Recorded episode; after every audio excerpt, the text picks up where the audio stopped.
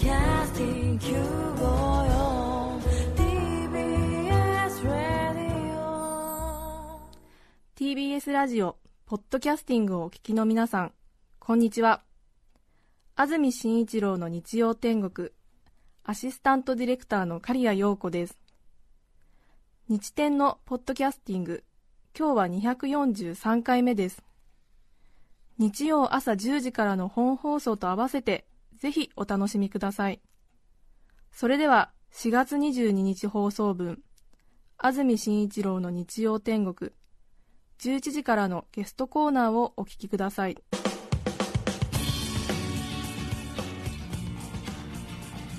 それでは今日のゲストを紹介しますスパゲティナポリタン大好きナポリタンマニアイートナポさんですおはようございますおはようございます。よろしくお願いしますよろしくお願いします。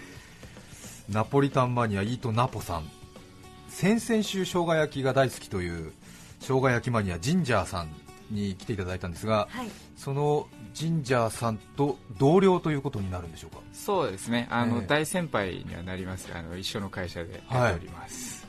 それでジンジャーさんはイートナポさんの日頃の活動に影響されて始めたっておっしゃってましたが。いやあの別にそこまで あの影響したわけでもなくて、まあはい。あの実際僕の方が半年あの長めにやってはいますけれども、ええ。大体一緒にずっと食べてましたんで、はい。あのどっちがあの引きずり込んだとか、ええ。あのやったとかそういうわけでもないかなと 思ってますが、ああそうですか。で同じ職場なんですか？えっとそうですね。はい。えー何人ぐらいいる部署の同僚ってことになるんですか、あのその当時は、はい。あのジンジャーさんとあの私でやってたっていう、あのちょっと2人だけのところえであった。2人だけの部署で、片や生涯生姜焼きマニアで片やナポリタンマニア。そうなんですよ。すごいですね。っていうかそこの職場大丈夫なんですか？まあなんとかなってたんで 大丈夫なんでしょうね。別に食関係のまあ職場ではない。全く違いますね。全く違う。はいねええ差し支えなければ何関係のお仕事？サービス業製造業。まあサービス業ね、サービス業、はい。ああそうですか。結構会社の中ではあそこの部署はあの二人すごいよっていうことにはなってたんですか？一応その時はあのええ。内緒でちょっとやってたんですけど、ええ。徐々に知られていくはい。と、あのこうなんかあのこうなんでしょうね極物扱いされる部分っていうのも若干ありましたけどこうやってなんか、あの呼ばれてあの、出させていただいたりすることで、あの徐々にこうステータスは上がってたかなと思います。そうです。ステータスが上がる会社でよかったですね、はいおかげさまで。そうですね。何やってんだよっていうことにならなかったんですか？まあなんとかあのうええまいことこうすり抜けてたらああ大丈そうですか。その後、お二人は配置換えになったんですか？最近ちょっとあの別々にはなってますけど。そうですかね。ねでもなんとなくね、はい。そういう本業以外の活動でも一生懸命やってるっていうのが。認められるっていう空気はいいですね、まあ認められてるかどうかちょっと怪しいところはありますけど。まあきっと本業でね、はい。成績出してるから、まあまあそうですよね。そうですね。えいいですね、そういう私、そういうあのサラリーマンで別の顔を持ってえるえ人、大好きですね、ありがとうございます。えうん。そうですよね。以前あの、世界一の口笛女性の方がいらっしゃって、はいその人もそのサラリーウーマン、会社員の顔を持っていながら、うん世界一の口笛吹きだったんですよ、でもその口笛が上手だっていうことは誰にも知られてないっていう つわものがいて。会社で吹きようがないですからね口そうですよね笛は。ええはあ、いいですね。いいですね。全く知らないんだけれども、ええ実はこの人日本一のナポリタンマニア、イートナポさん1977年昭和52年生まれ34歳埼玉県のご出身。サラリーマン生活の傍ら2007年に開設したスパゲティナポリタン専門ブログナポリタンナポリタンはマニアの間でも話題に。5年間で食べたスパゲティナポリタンはなんと1800食。そのマニアっぷりにテレビ、ラジオへの出演雑誌への執筆依頼など多数。ナポリタンの日本第一人者として現在活躍中です。第二者はいないんですけど。5年間で食べたナポリタンスパゲティ1800食。単純計算で1年もう360近いですよね。そうですね。あの、まあ、最近ちょっと抑え気味なんですけど、はい。あの一時期あの、まあ、ナポリタン熱が旺盛な頃はあのはい。1日5食食べてたりとか、そういうこともあったので、まあ、そのストックがあってあの、まあ、最近え1800食までまあいってるっていうそんな感じです、もともとスパゲティ好きだったんですか？まあ好きじゃなくはなかったというところですけど、ええ。食べてたら自然と好きになってたっていう形ですね。そしてブログやって収集癖っていうかい。ろいろこう、好奇心が湧いてきてでブログ見てる方からの反応があったりして、はい。どんどんと多分情熱が膨らんでいくってことになると思うんですがはい。結構苦ではなく楽しい感じで常に。そうですね。あの、まあ、安住さんおっしゃってたように、はい。その最初23区制覇はい。そういうのを考えてたりとか、ええ。山手線全部食べようとか思ってたら徐々にまあ増えていって、はい。でそのうちまあ地方も行くようになっていったりしたので、あのそういう意味では全然苦でもない感じで食べてますね。もうそろそろでも一巡しちゃったんじゃないですか？そんなことないですか？まあそうは言いながらもまだ都内でも全然行けてないところもあったりするんで、ええ。あのそういう意味ではまだまだ未開のうちはたくさんあるなと思います、もともとよしじゃあちょっとナポリタン詳しくなってやろうと思った一番その取っかかりというか最初のフックっていうのは何だったんですか？もともとナポリタンに詳しくなろうと思ってやってたわけでもないんですけど、あの最初、ジンジャーさんとこう一緒に外回りしてたんですよ、はい。会社の仕事で、ええ。でその時にあのまあ打ち合わせと打ち合わせの間、結構時間が空いたりする時に、あの新橋の喫茶店で、まあ、サボるわけでもないんですけど、ええ。あの時間を潰してたら、はい。そこのナポリタンが異常に美味しくて、はい。でこれはと思って、ええ。あの他の店もまあちょこちょこ食べてたら、い。まあ、いろんな味があったんで、あのまあ、徐々にいろんなところを食べるようになったらあの、まあ、いつの間にかに食べ続けてたっていう自然のなんか流れで食べ続けてた感じですね、サラリーマンの外回りの時間って結構どう使うかっていうのが、そうですね、えー生活の彩りとして大事なところですよね、彩りがナポリタンになっちゃってよかよかったのか悪いのかえー一番その新橋で行ってた喫茶店はどこかあったんですか、えあの新橋の、えっと駅前の、はい。新橋駅前ビルっていうあの、まあ、昭和っぽい建物があるんですよ、その中にポンヌフっていう喫茶店がありましてそこのナポリタンがあの僕のとな一番最初の、まあ、出会いみたいなところでしたね、はあ、でそこにはよく通ってたんですか、まあ、週に34回通ってたところがありますね、え。ーでそこの喫茶店のナポリタンが非常にはい美味しくて。昭和な味わいの、そうですね。えーここ結構あの有名っていうか、ええ。知る人ぞ知るで。そうなんですよね。私も何回か行ったことありますが。あ本当ですか？え目立っちゃうんじゃないですか。いやいやいやそんなことないんですけどあそこの新橋のはい。駅前のえヤクルトホールの向かい側ぐらいのところにありまして、タヌキの大きい銅像があるビルですよね。逆側に。あ本当、はい。あそれ分かんなかった。そうなんです、そうなんです。はい。いいですよね、ねはい、あそこは落ち着くんですよね、あのおじさんの歩くスピードがすごいゆっくりなんですよね。そうです。あ、従業員の方の。そうなんですよ。のんびりさされてるんです。ね。まあいろいろねちょっとあの、ええ。まあなんかこうあれですね。ほん雰囲気がほんわかしてるというか、まあ、あの昭和な感じがもうビル全体からこう出てくる。え そうなんですよ、ええ。さあそんなイートナポさんに今日はやはりこのことを教えていただきたいと思います。入門編これがナポリタンだ。まずは一気に紹介します。入門編これがナポリタンだ。その1ナポリタンは日本食なのだ。その2異色名古屋式と富士宮式。その3今新橋が熱い。以上の3つです。ナポリタンマニアイートナポさんに聞く。入門編これがナポリタンだ。その1ナポリタンは日本食なのだ。はい。えー、とこれはですねまあナポリタン多分多くの方ご存知だと思いますけど日本人でね知らない人いないですよね、はい。きっとね。で生まれも育ちも一応ナポリタンはに日本で生まれたものだったりしますんで,、で横浜で生まれて横浜育ちというのが一応定説だったりあしてあのイタリアに行ってもナポリタンって言ったら何も出てこないと思いますんで、そうですよね、はい。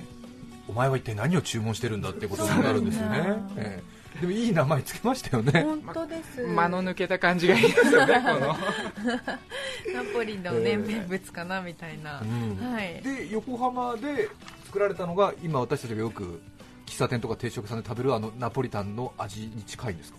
一応あのホテルニューグランドっていうのが横浜にあってそこが発祥の地とは言われているんですけれども、そこのナポリタンって最近食べてもあのトマトソースの味が強くて、では私たちが普段食べてるナポリタンってケチャップ味じゃないですか、だからちょっとこうニューグランドの正統派のナポリタンと、えー、我々が食べるその喫茶店洋食のナポリタンっていうのは、若干こう筋が違うんじゃないかなとは思っておりますが、まあ、源流としてはあの日本人のあの DNA の中からこう生まれてきたものだとは思いますので、まあ、基本は同じかなとなるほど。ニューグランドの方は多分アマトリチャーナみたいな感じのどっちかというとトマトソースのような感じ若干おしゃれ気味な。おしゃれだ。おしゃれ気味。イートナバさんどっちが好きなんですか？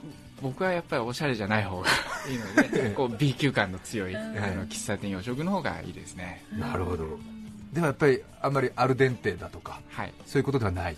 あのブログにも一応書いてますけどもあのキーワードはやっぱりノーモアアルデンテだと思ってます。の でアルデンテはにあらずというのであのやっぱりナポリタンの基本じゃないかなと思っておりまちょっとす太くなったぐらいの。そうですね。ブヨブヨのくたくたな感じがやっぱり最高ですよね ポイントってのはいくつかあるわけですね。そうですね。あの個人的には、はい。まずあの今あったような麺は茹で置きっていうので あの茹でた後一晩ぐらいこう冷蔵庫で寝かしてるぐらいの方が、ええあの美味しさが3倍ぐらいに増すんじゃないかなと。はあもう麺がくっついちゃってもう。そうです。そのぐらいの喫茶店の方が、あのまあ早いんですよね出てくるまでが。その場で茹でないんで。ね。なのええでそういう意味でもあの、まあ、僕みたいなサラリーマンにとっては食べやすい料理にもなってくるのであの茹で置きがいいかなと。そうですよね。15分お待ちください。もう昼休み終わっちゃいますんで。そうですよね。コーヒーも飲めないですね。これ茹で置きは絶対。いやこれはもう絶対ですね。はあそれが他にはポイントは？他にはですねあの、まあ、またサラリーマンネタになっちゃうんですけど、あの昼休みの後その後またあの人と会わなきゃいけないとかっていう時に、こうシャツにあのケチャップがついてると困っちゃうというかね。カレーうどん食べた時ともやっぱりええ。こうちょっと次に響くじゃないですか、うん。はいそれと同じようにシャツに飛ばないぐらいこう炒めてくれているっていうのが、あの私にとってはあの選ぶポイントかなと思ってます。なるほど。汁気がないほどに、うん。え。ーシャツに飛ばないぐらいの炒め具合スーツがそうですね。汚れない、麺が焦げてケチャップのこう香ばしい香りがするぐらいが最高ですね、はあ。もうちょっと水なしでは食べ続けられないぐらいの味の濃さみたいな。粉チーズかけても粉チーズが溶けないでパサパサな感じぐらいの ナポリタンが最高ですね。もはもはは他にはポイントありますか？一応あとはあの具材としてはあの妙におしゃれな具材でこう、ええ。なんでしょうね。あの、まあ、エリンギじゃなエリンギは全然うん。おしゃれじゃないですね、や あのポルチーニとかはい。入ってるようなんじゃなくて、まあ、あのピーマン玉ねぎマッシュルームのこのまあ3つが入ってるのがまず王道かなと。であとそこにハムとかソーセージとかもうあの冷蔵庫に余ってそうなあの肉の具材が入ってれば最高だと思います、具材はあんまりいらないと。まあ、そんなこだわりないぐらいなものがいいんであの、まあ、なんでしょうね。家庭のチャーハンって冷蔵庫に余ってるものをバーって入れちゃうのと同じぐらいな、ねあの適当感がいいですね。ああなるほど。気取っちゃいけないという。そうですね。はあなるほどね。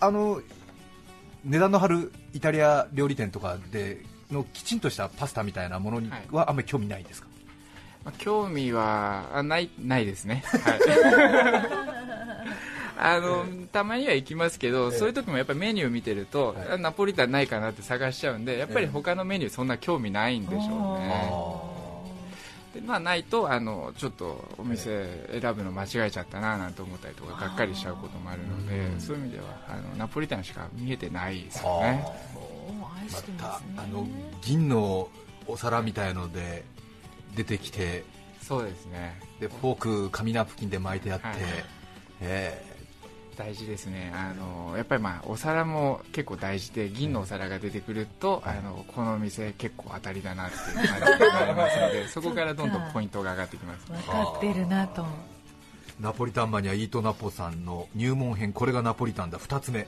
異色名古屋式と富士宮式。これは、えー、とこれはですね、あのーまあ、ナポリタンの中でもこう名古屋っていうのははい。結構こう独特の、まあ、食文化もともとありますけど、そすよね。その中でもナポリタンも結構特色のある感じで育っているところでしてで、まあ、勝手にこれも僕が言ってるんですけどあの名古屋式ってあの言って呼んでるんですが、あの基本鉄板のお皿の上にこうナポリタンが乗ってるんですけど、そのそれだけだったら、まあ、都内でもありますがそこの上からトマあた卵ですね。卵をこう溶き卵をかけてこう下に卵が敷かれたような感じになるっていうナポリタンがあの名古屋式って言われるものであります。熱々のあのミニ鉄板焼きみたいな感じの黒いそうなんですよ。あトマトあトマうん。すいません。卵を上からかけると、はい。あの鉄板が熱いんではい。固まるんですよね、はい。でそれが卵焼きみたいな感じで敷かれる。へそんな感じのナポリタンで麺はケチャップ味の赤いはい。パスタがあって。そうなんですよ。だからナポリタンの部分だけは一緒なんですけど、ええその鉄板と卵がかかっているところだけが独特な感じで育っているのが名古屋式です。へ名古屋名古屋のナポリタンっていうとみんなこうなんですか？大体。大体そうですね。え多分名古屋の人がナポリタンって言って鉄板に乗ってこないと逆にこれ偽物じゃないかなと思うような気がすると思います、へえはい。でも他の地方から行くと随分おしゃれななんかそうですね、うんジュージュー卵焼きスパゲッティみたいなの出てきたなみたいな。結構手がかかってて大変だなと思うとは思いますけど、そうですよね。え名古屋式。あ食べてみたいですね一回ね。都内でも出すとこいくつかあって、えで新橋のあたりもパスタデココっていうあの、えまあ、スパゲッティ専門の,、はい。あのかカレーナのココ一番ってああのお店のあの系列店なんですけど、ええ。そこで食べられますね、へえ。名古屋式ナポリタン。はい。富士宮式。これ静岡ですよね。あ山梨だそうですこれは静岡です。ね。静岡です。でこれはあのつけナポリタンって言ってつけナポリタン？つけ麺のナポリタンバージョンなんですよ、へえ麺があって、はい。で別のお椀にはい。つけ汁が入ってて、で それをこうつけるっていうタイプのあの完全にあのナポリタンじゃないんじゃないかっていうぐらいなそうですねナポリタンなんですよね。へえこれ最近考えられたんではなくて結構これはですね多分歴史としてはええ。浅くて56年ぐらい前ですか。ね。あの、まあ、B 級クリームは結構流行ってきた時期に、あのまあ、町おこしの一環みたいな感じで出てきたのが、あのこのつけナポリタンだったりします。お味いかがですか？味はいいと思いますよ、あのまああのつけ麺トマトのつけ麺食べてるような感じなのであーそういう意味ではちょっとあのナポリタン食べてるっていうイメージで食べるとうん。ちょっとあのクエスチョンマークですけど、はい。つけ麺食べてるっていう意味で言うとまあええそれはそれでこういうのもあるんだなっていう感じですね。麺は完全に味のついていない？普通の麺はあれ白麺なんです。あの一応手のかかってるところははい。最初に炒めてくれて、えであのそれを別皿に持ってるっていうのでそうなんですよ。ちょっとツヤツヤした感じのそうですね。あのそうですね。なんかあのバジルとかちょっと胡椒とかがついてるような感じの、そうですね。あの一応スパゲッティっていう、ええあの炒めてるっていう感じで作ってますね、でつけ汁はトマトマトト鍋みたいな感じの。へそうなんですえ。だからあの本当にトマトラーメンですよそうですよね。ねえ。えイメージとしては。ちょっとシャツに飛んじゃう。これはあれですね、あの昼に食べたらアウトですね。そうですよね なんかあんまりこう麺に味があんまり乗らないようなイメージがありますけど。弾いちゃうこれもまああのつけてあの普通につけ麺食べるようなイメージなん。で、あのしっかりこうかき混ぜれば、あのしっかりつくんですけど、あの油断するとバシバシ飛んできますので。そうですよはねい。あのできるだけ白いシャツじゃない時に食べた方がいいと思います、そうですよね、はい。しかもこれすすらないで食べるって言ったら大変なことになりますよね。無茶ですね。すよね。これフォークで食べる自体も難しいですよね。これはお箸パターンですね。お箸でいかないとそうですねなんですよお箸とレンゲみたいな、はい、うんそうです。あはあ富士宮式でもちょっと一度ね。ーちょっと一度食べてみたいですうねん。富士宮焼きそばをね経験した方は次はじゃあつけナポリタンだ。という感じになりますかね。そして3つ目ですが入門編これがナポリタンだ。今新橋が熱いはい、えっ、とこれはですねあのまあナポリタンの聖地と私勝手に呼んでるんですけど、ええ。あの最初の新橋のあの、はい。ポンヌフもそうなんですが、あの新橋にはナポリタンを出す場所っていうのは非常に多いんですよ、へまあ、あのサラリーマンが多いっていうそれだけだと思いますけど。でそこにあのポンヌフとあともう一つあの SL 広場の方に、はい。ポアっていうあの名店が一応あってそれがまあ喫茶店です、え一応東と西のあのし新橋の両横綱と勝手に呼んでるところがあるんですね、えであのそこがあの、はい。一応あるっていうこともあってナポリタンの聖地と呼んでおります。はあ。であのそこにですね、ええ。最近あのナポリタンの新興勢力として出てきているですね、パンチョっていう喫茶店があ喫茶店ナポリタンのお店があるんですけれども、そこが今度乗り込んでくるんですよ。はで今まであの老舗として頑張ってた、ええ。あのナポリタンのお店2店に、はい。こう新人がこう食いかかるような感じで、えこう今後乗り込んでくるということでちょっと新橋から今目が離せないような感じになってきて本当に目が離せないくらいですか？本当に離せないです。新橋はあれなんですよもう本当に歩けばナポリタンに当たるぐらい、ナポリタンだらけなんですよ。ただでさえこう群雄割拠だったところにその進展が出るということで、多分ですねあのこれからもっともっと増えていくんじゃないかなと思います。ああそうですか。暑いです。パンチョ。パンチョ。はい。神田かどっか駅前ありますよね。ありますここ僕もちょっと気になって行ったんですよ。行かれたんです結構好きですよね。結構好きですね。あのごめんなさい、ええ。結構食べてますね。食べてますね。私もサラリーマン。で あのちょっと階段下って入っていくところですよね、そうですね。ええ。ここはちょっとあれですよね。でもポンヌフとかポアに比べると、やり手青年実業家がちょっとナポリタンというものに面白さを見出して、ちょっと商売気を若干感じますけど。結構、えでもいろいろトッピングもできてあの全部のせとかなんかいろいろとあるんですけど、あのベーコンのっけたり卵のっけたりとえかできるんで、そういう意味であの楽しいお店ですよね、うん。うんねそれでまた看板がナポリタン専門店。そうです。専門改めてナポリタンがうまいと言わせたいっていうそのキーワードでやってるんで。すよなんかねちょっとねマーケティングとか経験した多分なんか リクルートかなんかを退社した人がなんか立ち上げたんじゃないかみたいな上手な経営戦略持ってやってますよね。ちょっとこう一回あれですね。ハートにこうギュッと掴まれるような感じの,、あの打ち出し方をしてくるんで、一回なんか入っちゃうんですよね、ね実はイートナポさんがやってたりして。あそんなことはない。残念ながらないですね。ね。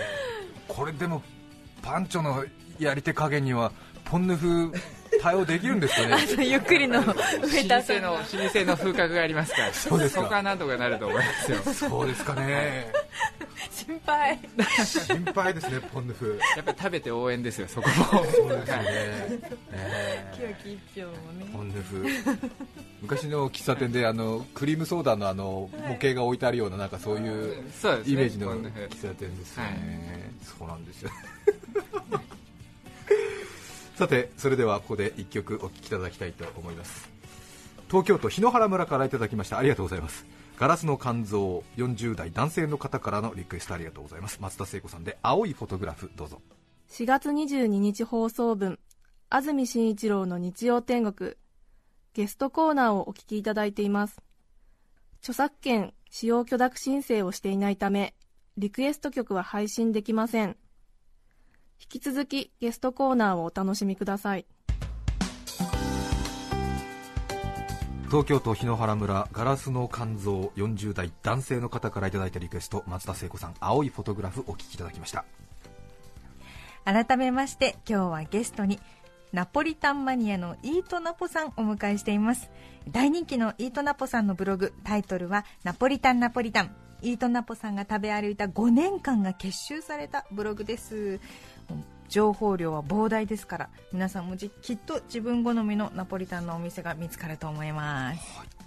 新橋のポンヌフ、ポアなど名前が挙がりましたが他にも気になっているお店ありましたら教えてください。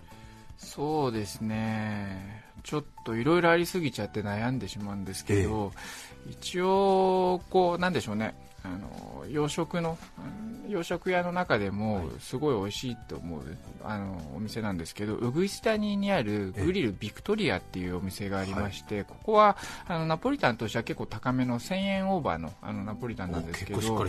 そうなんですよ。でもまああの味としてはすごいしっかりしてて、ええ。あのまあ、ナポリタンさっきもケチャップでドバッて炒めるっていうところでしたけど、ここってナポリタン専用のソースをあの1週間か3日から1週間ぐらい確か寝かせて作ってたりっていうのもあってあの非常に美味しいお店なんですがこう行くまでがすごくあの、こう大変なお店で、でなんでかというと、ウグイス座に行って駅前降りると、まずあのラブホテル街があって、でそこをまず抜けていかなきゃいけないっていうところで、あの行くまでのこうハードルが高くなってるっていう、そこが非常にあの厄介なお店ではあるんですけど、行ったら行ったら全部美味しいです、ここは。じゃ駅降りてからそのちょっと店にたどり着くまでが、そうなんですよ、ええ、一人で歩いてるとあの非常になんか寂しい思いと、え、あのあの歩いてる人が羨ましいなって思いが行かなきゃいけないあの、お店っていうところなるほど。他には？えーと、あとは最近食べた中でいうと、あのコーヒー A 館っていう呼び名多分コーヒー A 館だと思うんですけど、はい、京橋にあるあのお店です、でここはあの喫茶店なんですけれどもあのつけ麺みたくナポリタンのあの麺の量が小盛りやや大盛りあと大盛りっていう3つのあの中から選べるんですけど、はい、どの麺の量を食べてもあの同じ量あの同じ料金っていうあのお店です。であのすごいボリュームが多くてあのただでさえあのナポリタンの量もすごい多いんですけれどもそれにプラスして、えーと、サラダ、はい、あとお味噌汁、うん、であとデザートにコーヒーゼリーもついてくるっていうお店でボリュームもあって非常に美味しいそれおいいくらぐらいですか？これでねあの980円っていうのでそのコーヒーゼリー単品で頼むと400円ぐらいする お店だったんですけどどういう原価なのかなと思うぐらいなあのセットメニューが出てくるっていうでした。いいですね、はい、ここは良かったですね。で喫煙率100%っていう。100%ねあの福利園だけでタバコ吸った気持ちになるっていうお店でしたね、時代を逆行した感じが。あのいいですね、もう昭和の中でも、あのディープな昭和ですねここは。イートナポさんは年齢まだ若いですし見た目は皆さんの多分、ものすごく小太りなぽっちゃりしたサラリーマン想像してるかもしれませんが、ってあるんですか？180ぐらいですかですよね、はい、あの本当にサッカー選手のような爽やかな顔立ちで、えー、目の覚めるような青い、うん、V ネックの水色のカーディガンをさらりと着こなして、はい、えー、細長い指に左手に薬指っていうね、そうだ、ご結婚されてんだっていう、なんでそんなに昭和哀愁好きなんですか、世代じゃないですよね、確かに、ギャップがすごい。そのギャップを武器にしてるんですか？あそうそういうことにしておきましょうか え。ー、ナポリタン以外にもこういうちょっと哀愁感漂うものってのは好きなんですか？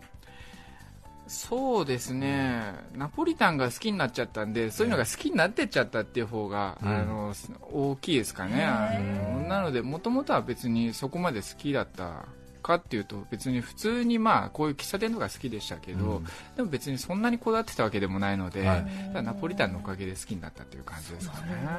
イートナポさんのこれからの目標をやらなくてはいけないことなどありますか？目標はまあ、なんとかこのまま、あの細々と続けていければいいかなっていう謙虚な姿勢で頑張っていこうかと思ってます、えそうですか。ナポリタンは飽きてませんか？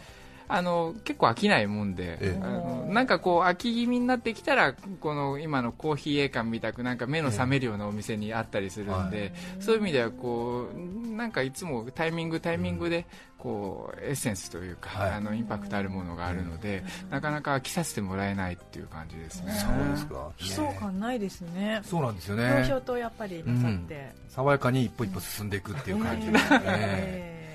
イートナポさん、今日はゲストにナポリタンマニアのイートナポさんをお迎えしました。どうもありがとうございました。ありがとうございました。4月22日放送分、安住紳一郎の日曜天国、ゲストコーナーをお聞きいただきました。それでは今日はこの辺で失礼します。安住紳一郎のポッドキャスト天国。今日4月22日は422の語呂合わせで良い夫婦の日。参考までに2月2日は夫婦の日。11月22日はいい夫婦の日。11月23日はいい夫妻の日。記念日をこれほど作らねば忘れてしまう夫婦の愛。お聞きの放送は 954TBS ラジオです。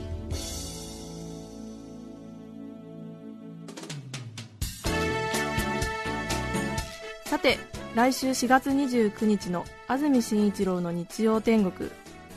メッセージテーマは「車と私。ゲストは仏像マニア宮沢康美さんです。